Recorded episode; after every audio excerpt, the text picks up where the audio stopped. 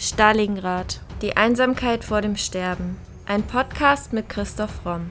Der Autor spricht über historisch-politische Themen rund um Stalingrad und den Zweiten Weltkrieg.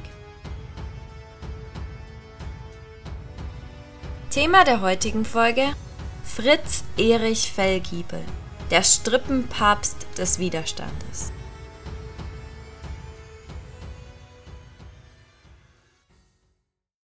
1944. Der Zweite Weltkrieg ist auf dem Höhepunkt. In den streng gesicherten Räumen des deutschen Generalstabs entwickelt sich eine unerwartete Allianz. Hier in der Festung Zossen weben sich die Fäden einer Verschwörung gegen das nationalsozialistische Regime zusammen. Im Mittelpunkt Generalmajor Fritz Erich Fellgiebel. Als hochrangiger Offizier im militärischen Geheimdienst erkennt Fellgiebel frühzeitig, dass die tyrannische Herrschaft Hitlers unaufhaltsam auf eine Katastrophe zusteuert. Sein Ziel ist es, den Wahnsinn zu stoppen und Deutschland von der Schreckensherrschaft zu befreien. Doch wie kann man in der Nazi-Maschinerie solche Pläne schmieden? Während die Uhr unaufhaltsam tickt und die Verschwörung immer näher an die Oberfläche drängt, versucht Feldgiebel alles, um das Regime zu stoppen. Warum dieser Verschwörer lange Zeit als Versager galt und er irgendwann sagte, es ist etwas Furchtbares passiert, der Führer lebt, erzählen wir in der heutigen Podcast-Folge. Fritz Erich Fellgiebel wird am 14. Oktober 1886 in Pöpelwitz bei Breslau geboren. Er ist der älteste Sohn des Rittergutsbesitzers Albert Fellgiebel und seiner Ehefrau Minna. Er wächst mit vier jüngeren Geschwistern auf dem elterlichen Gut Poklatki zu Buchenhagen in der Provinz Posen auf. Die im Posenschen verbrachten Jahre seiner Kindheit und Jugend erklären es, dass er fließend Polnisch spricht. Fellgebels besondere Begabung liegt auf naturwissenschaftlich-technischem Gebiet, doch hindert ihn das nicht, auch den humanistischen Fächern gegenüber aufgeschlossen zu sein, außerdem ist er musisch begabt. Die vielseitigen geistigen Veranlagungen ermöglichen es ihm, sich eine ebenso umfassende wie gründliche Bildung anzueignen. Daneben findet er genügend Zeit, sich dem Reiten zu widmen. Wie seine Geistesgaben, so bildet er auch seine reiterischen Fähigkeiten zu einer bemerkenswerten Perfektion aus, was seine zahlreichen Preise, die er beim Jagdspringen erringt, eindrucksvoll beweisen. Erich Fellgiebel beginnt seine militärische Laufbahn im September 1905 als Offiziersanwärter am 19. September tritt er als Fahnenjunker in das Telegrafenbataillon 2 zu Frankfurt an der Oder ein. Am 27. Januar 1907 wird er zum Leutnant befördert. Im Herbst 1909 wird er dann zum Danziger Infanterieregiment 128 kommandiert. Ein Jahr vor Ausbruch des Ersten Weltkriegs im Herbst 1913 wird er aufgrund seiner technischen Begabung als Ausbilder an die Kavallerie-Telegraphenschule versetzt. Eine Technik, die damals noch relativ neu ist und die aber im Ersten Weltkrieg schon eine große Rolle spielt. Dort wird er am 4. Juli 1914 zum Oberleutnant befördert. Kurz nach dem Beginn des Ersten Weltkriegs wird er auch ins Feld gesendet. Nachdem er 1914 Funkoffizier beim höheren Kommando von der Marwitz gewesen ist, wird er 1916 Hauptmann und Funkerkommandant bei der Armee von Mackensen. In der Folgezeit wird er dann in verschiedenen Stäben eingesetzt. Für seine Kriegsdienste werden ihm beide Eisernen Kreuze und andere Auszeichnungen verliehen. 1918 kommt Fellgiebel als Generalstabsoffizier nach Berlin. Nach dem Zusammenbruch des Kaiserreichs gehört Fellgiebel der aus Resten des kaiserlichen Heeres und der Marine gebildeten Reichswehr an. Zwischen 1918 und 1933 ist er abwechselnd in Truppen und Generalstabsstellungen tätig. Im Ersten Weltkrieg hat Fellgiebel das Versagen der militärischen Nachrichtenführung aus nächster Nähe erlebt und kümmert sich deshalb nach der Niederlage in den folgenden Jahren in der Reichswehr und im Reichswehrministerium intensiv um die Weiterentwicklung der militärischen Kommunikation Dabei zeichnen ihn Durchsetzungsfähigkeit, hohes fachliches Wissen und das Gespür, wofür Technik optimal eingesetzt werden kann, aus. Das testet er auch zu Hause. Fellgiebel besitzt in den 30er Jahren als einer der ersten privat ein Fernsehgerät. Doch Fellgiebel ist kein in sich gekehrter Technikfreak. Auf seine Mitarbeiter wirkt er eher wie ein moderner Industriemanager. Er setzt auf Teamarbeit und hat ein Händchen für gute Leute. Das Alltagsgeschäft delegiert er an Vertraute, um sich auf ungelöste Probleme zu konzentrieren, ohne den Blick für das Ganze zu verlieren. Zudem wird er als offen, gesellig und mitreißend beschrieben, den Menschen zugeneigt und er genießt es, andere zu unterhalten. Fellgiebels Enkelin kennt etliche Anekdoten über ihren Großvater, den sie nie persönlich kennengelernt hat, und teilt diese in ihren Vorträgen mit der Welt. Wie zum Beispiel, dass Fellgiebel stets kaltes Essen aß, da er so viel redete, bis es kalt wurde. Dabei bedient sich Fellgiebel in seiner hohen Position eines quasi modernen, für die NS-Ideologie untypischen Führungsstils. So will er, dass seine Befehle verstanden, nicht bloß ausgeführt werden.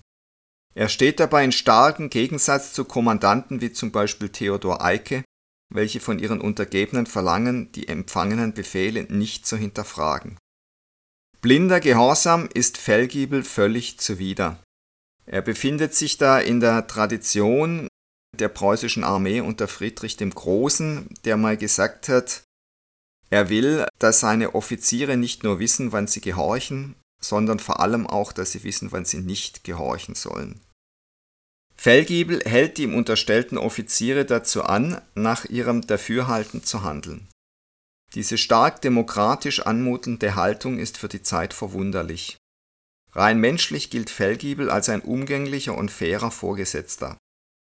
Beispielsweise sei er einen relativ langen Weg zurückgefahren, um sich bei einem Untergebenen zu entschuldigen, den er fälschlicherweise zusammengefaltet hatte, erzählt seine Enkelin unter anderem. Natürlich hat Fellgiebel aber auch Schwächen. Seine Impulsivität, gelegentlich auch Ungeduld, sowie sein Fable für Gefahr. All das mutet er auch seiner Familie zu.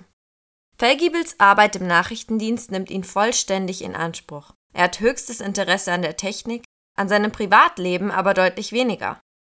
Deshalb scheitert seine erste Ehe bereits 1919. Da ist sein Sohn, Walter Peer, gerade einmal ein paar Monate alt. Aber schon im nächsten Jahr heiratet er zum zweiten Mal. Die Braut ist seine Cousine Claire. Doch die intelligente Frau kommt, genauso wie ihre Vorgängerin in der Folgezeit mit dem Militäralltag und dem Selbstbewusstsein ihres Ehemanns nur schwer zurecht. Ihr eheliches Verhältnis zueinander ist von Anfang an von Anspannung geprägt. Seine 1924 geborene Tochter Susanne und sein zweiter Sohn Gerd lieben ihren Vater dagegen abgöttisch. Vor allem Susanne genießt die seltene Zeit mit ihm, zum Beispiel beim gemeinsamen Ausreiten. Aber so ein richtiger Familienmensch war er eigentlich nicht, erinnert sie sich später an die gemeinsame Zeit. Den geringen Aufstiegsmöglichkeiten entsprechend, die die Reichswehr bietet, wird Fellgiebel, der bereits 1915 Hauptmann geworden war, erst 1928 zum Major befördert.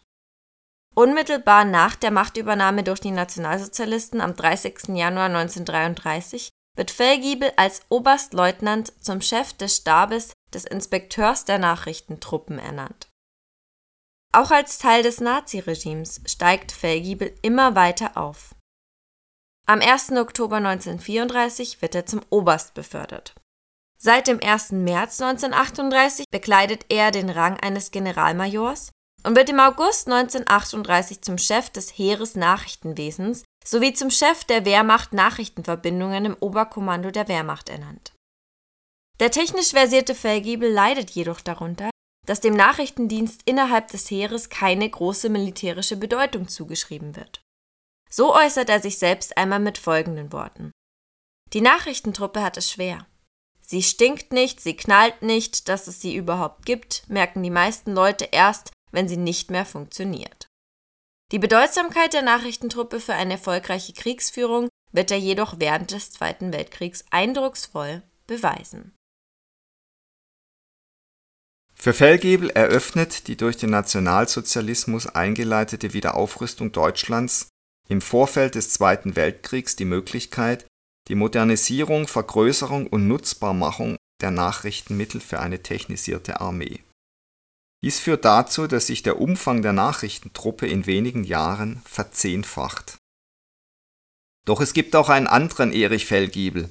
Er ist kein fanatischer Nationalsozialist, man kann ihn eher als eine Art Wissenschaftler beschreiben, der die Förderung des Naziregimes nutzt, um Deutschland technisch voranzubringen.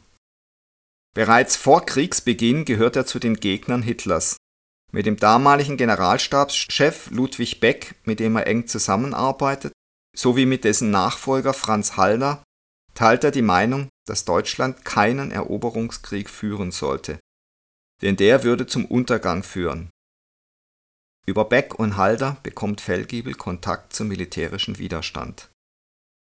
Zum Zeitpunkt des Ausbruchs des Zweiten Weltkriegs besitzt Fellgiebel die unumschränkte Befehlsgewalt über alle Nachrichtenmittel des Heeres, was ihm den Spitznamen Strippenpapst einbringt. Ihm ist es gelungen, Kommunikation zu einer ausschlaggebenden Kriegswaffe zu machen, eine bedeutsame Leistung mit neuartigen Feldfernkabeln können nun selbst auf große Entfernungen Nachrichten sicher übermittelt werden.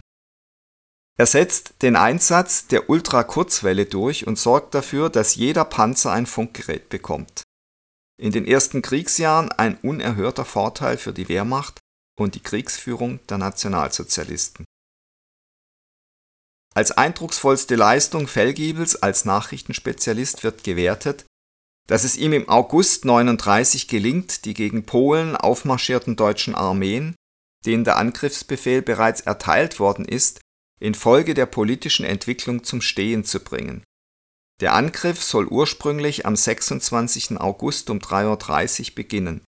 Die Nachrichtentruppe Fellgiebels schafft das als unmöglich erscheinende, nämlich sämtliche Truppenteile zu erreichen und den Angriff zu stoppen Allein deshalb ist Fellgiebel ein Meister operativer Nachrichtenverbindungen genannt worden. Der Krieg hat sich also natürlich dadurch nur um wenige Tage verzögert. Am 1. September ging es dann endgültig los und das konnte natürlich auch ein Fellgiebel nicht mehr verhindern. Vor offener Gehorsamsverweigerung schreckt der Hitlergegner Fellgiebel jedoch noch zurück. Das ändert sich erst 1942, als Fellgiebel erlebt, wie Hitler gestandene Generalstäbler zu stumpfen Befehlsempfängern degradiert und seine Macht missbraucht, indem er offensichtlich unsinnige Weisungen durchsetzt. Dieser Führungsstil steht komplett im Gegensatz zu Fellgiebels eigenem Selbstverständnis als Vorgesetzter, der seinen Untergebenen stets mit Respekt und Achtung gegenübertritt.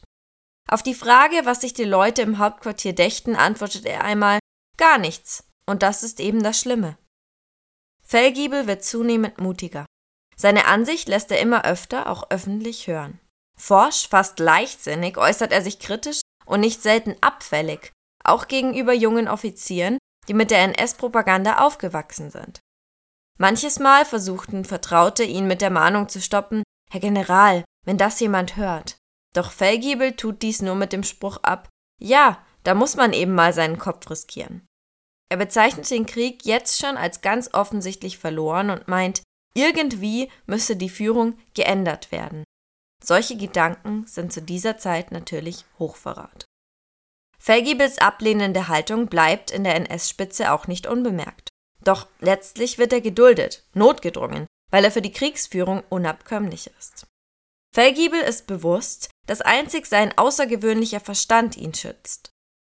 Er kann es sich leisten, sich kritisch zu äußern, weil er weiß, welchen militärischen Wert er für den Führer hat und er zu kompetent und zu intelligent ist, um von jemand anderem ersetzt werden zu können. Sogar Hitler selbst gibt einmal vor seinen Offizieren zu, dass allein Fellgiebel niemals ein Fehler unterlaufe und ausschließlich bei ihm stets alles klappe. Allerdings verbannt Hitler ihn aus seinem direkten Umfeld. 1943 wird Oberstleutnant Ludolf Sander zuständiger Nachrichtenoffizier im Führerhauptquartier in Ostpreußen und hat dafür zu sorgen, dass Fellgiebel dem Diktator nicht mehr unter die Augen kommt. Trotzdem hat der General die Möglichkeit, vom knapp 20 Kilometer entfernten Heereshauptquartier Mauerwald jederzeit zur Wolfschanze zu kommen Auf der Hochzeit seines ältesten Sohnes im März 44, der Kontakt zu dem inzwischen hochdekorierten Offizier Walter Peer ist lose, aber nie abgerissen, nimmt er erneut kein Blatt vor den Mund. In einer kurzen Ansprache auf dem Gut des Brautvaters wünscht er dem Paar natürlich eine sorgenlose Zukunft, stellt aber zugleich fest, aus diesem heute glückstrahlenden Offiziersehepaar wird in einem Jahre eine Familie Ackerkutscher, wenn's gut geht. Zu diesem Zeitpunkt ist Fellgiebel in Stauffenbergs Attentatsvorbereitung gegen Hitler bereits involviert. Er kann aufgrund seiner hohen politischen Position ungehindert umherreisen, Kontakte knüpfen und spätestens seit Februar 43 bemüht er sich zusammen mit seinem Stabschef Oberst Kurt Hahn und Generalleutnant Fritz Thiele, dem Chef der Wehrmacht Nachrichtenverbindungen, Mitstreiter für den Widerstand zu gewinnen. Mit den Kommunikationsexperten auf seiner Seite kann Stauffenberg an die Planung eines umfassenden Staatsstreiches mit größeren Truppenbewegungen gehen. Also Fellgiebel war äußerst wichtig für das ganze Unternehmen Walküre, weil nur durch ihn eben eine schnelle Nachrichtenübermittlung gewährleistet war. Fellgiebel nimmt bis kurz vor dem Attentat an Beratungen mit Stauffenberg sowie General Friedrich Olbricht teil und hält auch in Ostpreußen engen Kontakt zu den dortigen Verschwörern. Zu Heinrich, Graf zu Dohna, der als politischer Berater für die Region vorgesehen ist, und zu Heinrich Graf Lehndorf, der als militärischer Verbindungsmann Stauffenbergs den Umsturz von Königsberg aus leiten soll. Mit Lehndorf und dessen Frau trifft sich Fellgiebel noch am Tag vor dem Attentat am 19. Juli. Als Tarnung für solche Treffen dient oft ihre Pferdeleidenschaft, so besucht man das Gestüt Janow Podlaski, das Fellgiebels Bruder Hans leitet, um sich ungestört auszutauschen.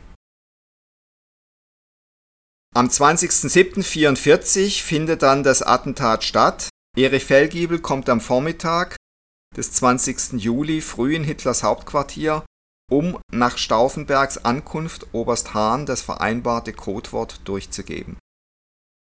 Das lautet, das Nachrichtengerät geht ab. Der Anschlag findet statt. Eingeweihte Offiziere in den Vermittlungszentralen der Wehrmacht stellen jetzt keine Anrufe zur Wolfschanze durch und lassen auch keine mehr hinaus. Die Verschwörer wollen Hitlers Hauptquartier isolieren, um in Berlin freie Bahn zu haben. Nur die Telefonverbindungen der SS können sie nicht unterbrechen. 12.40 Uhr. Wenige Minuten nachdem Stauffenberg die Lagebaracke verlassen und die Bombe dort platziert hat, erreicht er das Büro des Nachrichtenoffiziers. Davor steht sein Wagen samt Fahrer. Alles ist bereit. Stauffenbergs Adjutant Werner von Heften und Fellgiebel begrüßen Stauffenberg erleichtert. 12.42 Uhr. Die Bombe explodiert. Von den 24 bei der Lagebesprechung anwesenden Männern werden vier tödlich verletzt, Hitler ist nicht darunter. Er erleidet nur leichte Verletzungen, einen Bluterguss am rechten Ellbogen, ein geplatztes Trommelfell und einige Prellungen. Wenige Minuten später verlässt Hitler den Raum.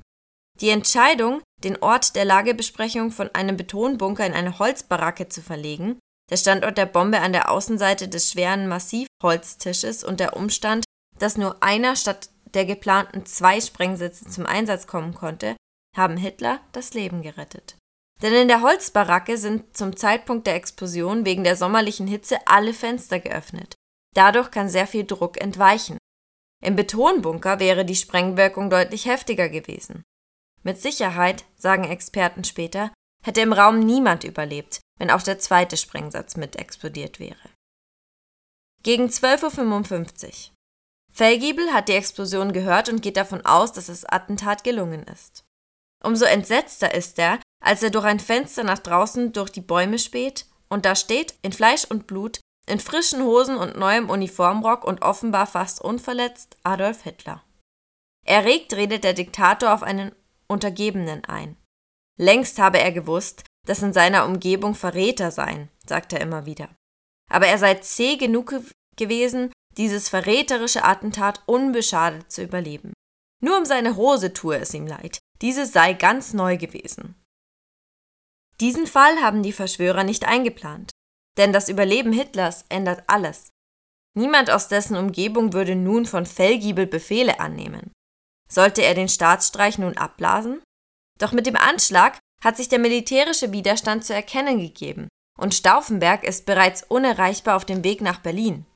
Aber vielleicht kann Fellgiebel den anderen Verschwörern die entscheidenden Stunden verschaffen. Ausgerechnet Hitler selbst hilft Fellgiebel bei seiner Entscheidung, indem er anordnet, bis auf Widerruf eine Nachrichtensperre zu verhängen.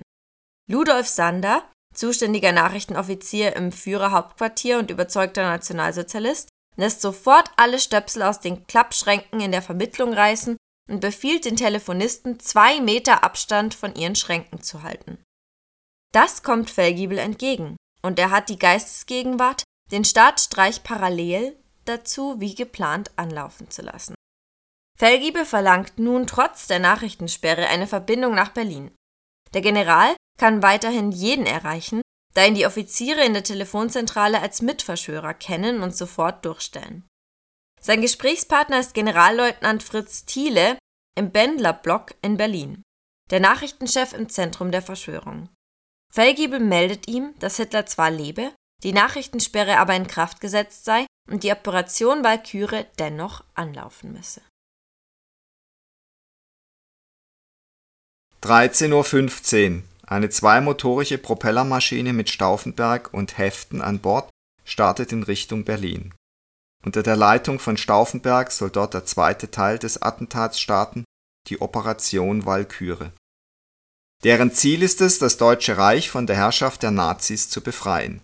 Jetzt hängt alles an den Widerstandskämpfern in Berlin, zunächst aber an Fritz Thiele, der die Nachricht von Fellgiebel empfangen hat zur gleichen Zeit irrt im Umkreis der Lagerbaracke ein Telefonist umher, der Stauffenberg beim Hinausgehen aus dem Besprechungsraum gesehen hat. Er will mehreren Offizieren seine Beobachtungen mitteilen, aber die weisen ihn barsch zurecht und wollen von einem Verdacht gegen einen so hoch angesehenen Oberst nichts hören. Der Unteroffizier spricht schließlich Martin Bormann an, den Sekretär des Führers. Der hört endlich zu und der Telefonist erklärt aufgeregt, Stauffenberg müsse der Attentäter gewesen sein, weil er sich ohne seine Aktentasche und ohne Mütze und Gürtel sehr eilig aus der Lagerbaracke entfernt habe. Bormann bringt den Mann direkt zu Hitler. Wenig später stellt sich der Verdacht als richtig heraus, Stauffenberg ist tatsächlich geflohen. Der Telefonist bekommt 20.000 Reichsmark Belohnung zugesprochen und ein Haus.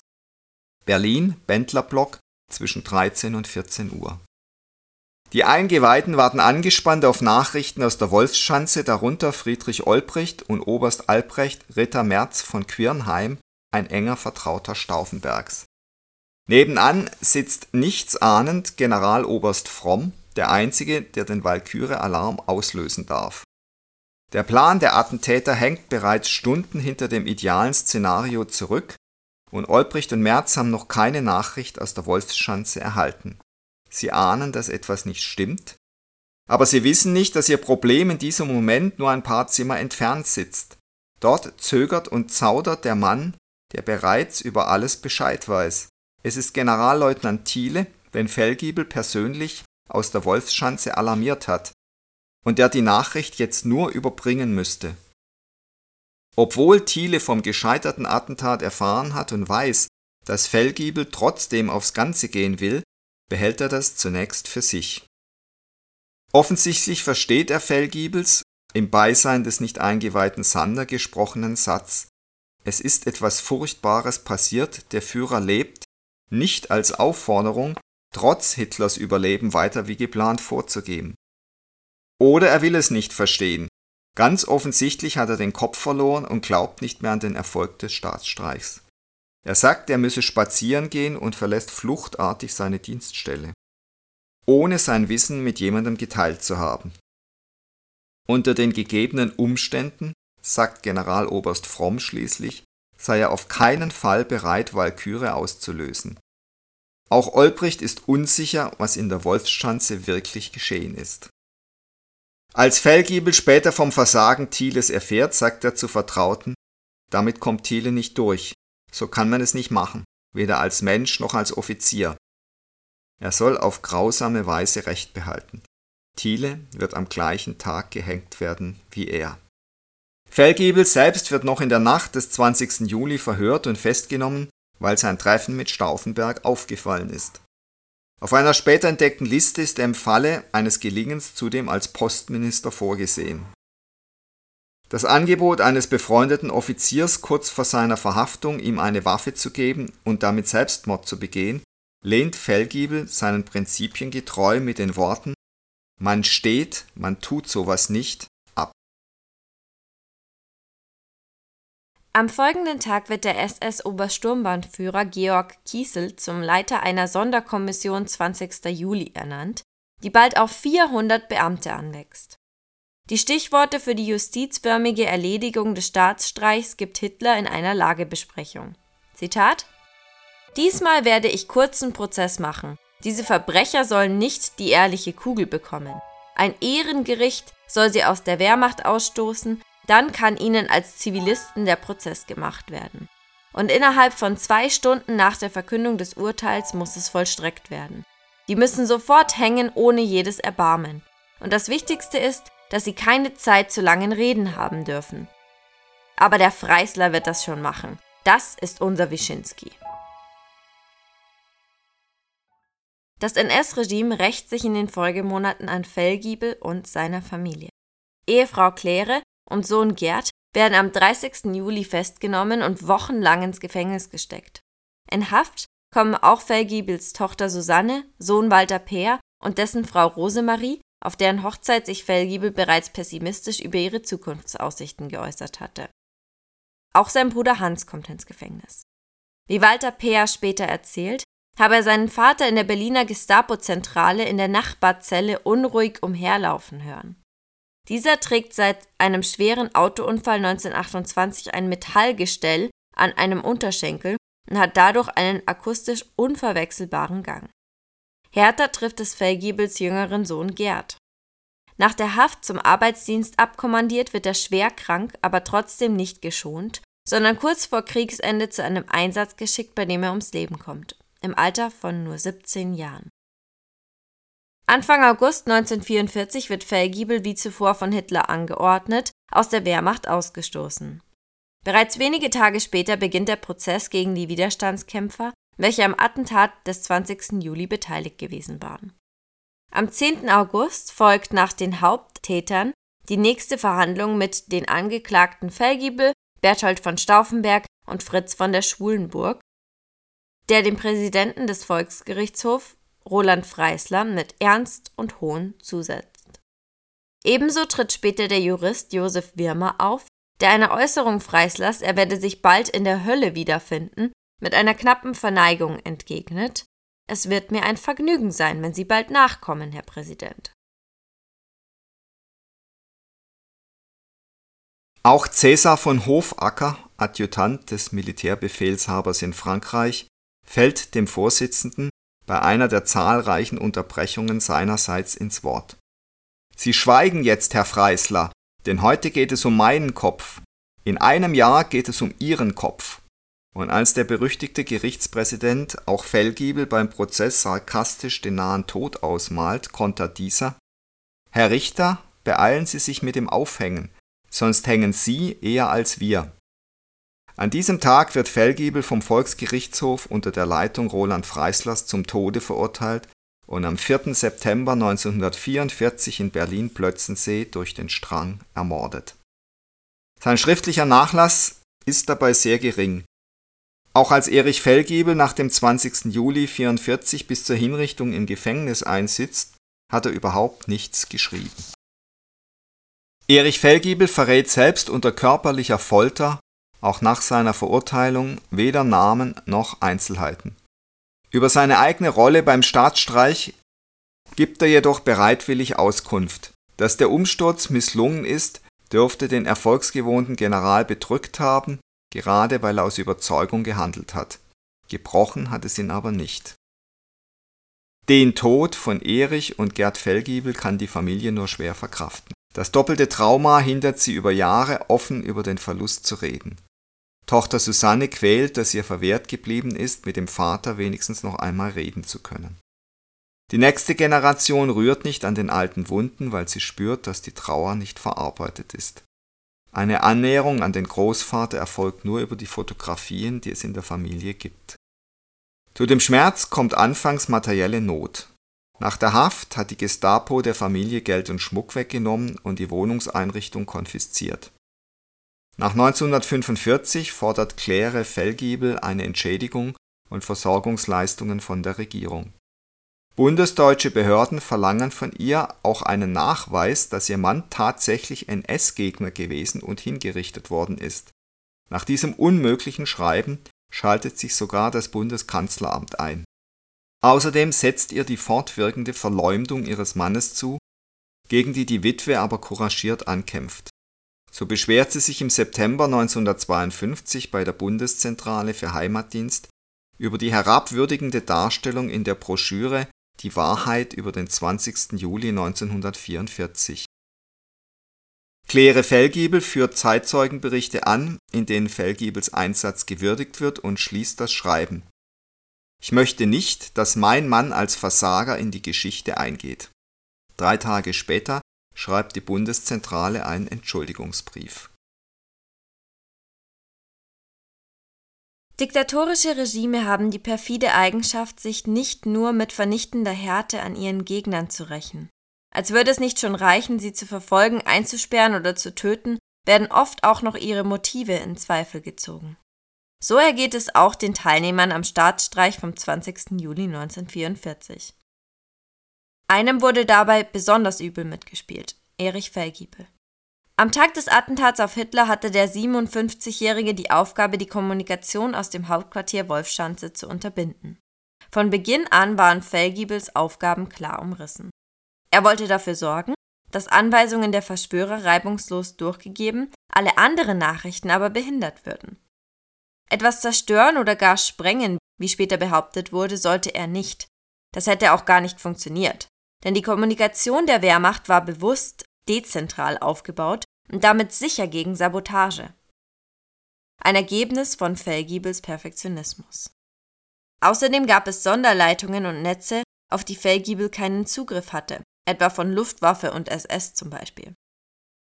Im Vertrauen auf das Gelingen des Attentats und das Chaos in den ersten Stunden nahm er sich jedoch vor, je nach Lage aktiv einzugreifen. Eine Grünen-Politikerin äußert später, die Perfektion von Fellgiebel hatte das vorher so organisiert, dass niemand das hätte generell stoppen können. Aber es wäre auch ganz unsinnig gewesen. Er hat am 20. Juli das gemacht, was er tun konnte. Er hat die Nachrichten unterbrochen und den Verschwörern in Berlin gesagt, Hitler ist nicht tot, ihr müsst jetzt handeln. Fellgiebel hat die ihm zugewiesene Aufgabe fehlerfrei ausgeführt, trotzdem haftete ihm lange Zeit der Ruf eines Versagers an.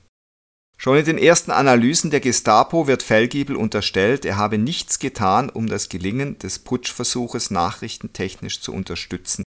Ihm habe schlicht der Mut gefehlt. Auch kritisiert Alan Welch Dulles, während des Kriegs Chef des US-Geheimdienstes in der Schweiz, in seinem Buch Verschwörung in Deutschland das angebliche Versagen Fellgiebels, versuche das Bild zu korrigieren, wie der von Oberst A.D. Wolfgang Müller am 16. August 1947 mit einem Artikel in der Zeitung Das Deutschland der anderen verpuffen. Ein Millionenpublikum kann 2009 in dem Kinofilm Operation Walküre den General als ständig betrunkenen Zögerer sehen der von Stauffenberg alias Tom Cruise auf der Toilette zum Mitmachen erpresst werden muss. Das ist der späte Triumph einer gezielten Diskreditierung, denn Erich Fellgiebel hat keineswegs versagt. Er gehörte zu den entschlossensten Widerstandskämpfern und war ein Spezialist, der sein Metier beherrschte. Wegen seiner Haltung und der Beteiligung am Hitler-Attentat trägt die Bundeswehrkaserne in Pöcking-Maxhof seit 1960 den Namen General-Fellgiebel-Kaserne. Einmal im Jahr wird der General-Fellgiebel-Preis an verdiente Personen der Einheiten der Fernmeldetruppe der Bundeswehr verliehen. Am 22. Juni 2016 wird das Straßenschild Fellgiebelstraße mit einem Legendenschild ergänzt. Üblicherweise werden Legendenschilder gleich bei der Straßenumbenennung mit montiert. In diesem Fall ist es anders Ein ehemaliger Wegbegleiter Fellgiebels hat den Anstoß gegeben, den Namen durch ein Legendenschild zu erläutern, damit die geschichtliche Bedeutung stets in Erinnerung gerufen wird. Fellgiebel ist also einer der Männer des deutschen Widerstands, deren Rolle lange unterschätzt, verfälscht und geleugnet wurde. Und es ist gut, dass man mittlerweile so viele Informationen hat, um seine wahre Rolle klar benennen zu können.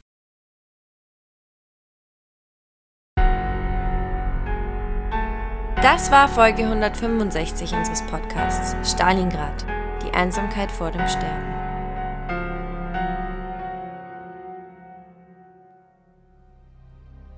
Jeden Tag bereit sein zu sterben. Wolf, Ratz und Hipp versuchten nach diesem Motto zu leben, aber verinnerlicht hat es nur sie. Das wussten die drei Brüder und deswegen bewunderten sie sie wie einen Freund und fürchteten ihn insgeheim wie einen Feind. Sie alle konnten über die Krankheit, den Tod lachen. Das war die beste Möglichkeit zu überleben. Nicht von Angst zerfressen im Bunker zu vegetieren wie ihre Väter, denen am Schluss wahrscheinlich nicht einmal die Radioaktivität, sondern die Panik vor der großen, endgültigen Dunkelheit zum Verhängnis geworden war. Sie war anders. Niemand kannte seinen Namen. Sie nannten ihn Sie, aber wofür das C stand, wusste nicht einmal er. Die anderen hatten wenigstens Namen. Wolf, Ratz und Hip saßen vor der ausgebrannten Ruine eines Supermarkts und blinzelten hinter ihren dunklen Schutzbrillen über den von Granattrichtern übersäten Parkplatz in der Sonne. Na, neugierig geworden? Das war ein kurzer Auszug aus Thor und der Gott des Feuers, der ersten Science-Fiction-Dystopie des Primero Verlags. Falls ihr es jetzt kaum noch erwarten könnt, in die Welt von Razi und Co. einzutauchen und über die dunkle Realität eines postapokalyptischen Deutschlands zu philosophieren, dann haben wir gute Nachrichten für euch. Das E-Book von Thor und der Gott des Feuers gibt es ab heute statt für sonst 9,99 für nur 5,99. Und falls Dystopien nicht so euer Ding sind, sind auch unsere Gesellschaftssatire Das Albtraumschiff und unsere Anglergroteske Amoklauf im Paradies für kurze Zeit auf 4,99 und 3,99 runtergesetzt. Also nutzt unseren Summer Sale und sorgt schon mal für die Urlaubspool-Lektüre vor. Weitere Infos zu unseren Büchern findet ihr auf www.primeroverlag.de oder bei Instagram unter primero-verlag. Wir freuen uns immer über Feedback und Themenvorschläge zu unserem Podcast und wünschen all unseren Stalingrad-HörerInnen weiterhin viel Spaß mit dem Podcast.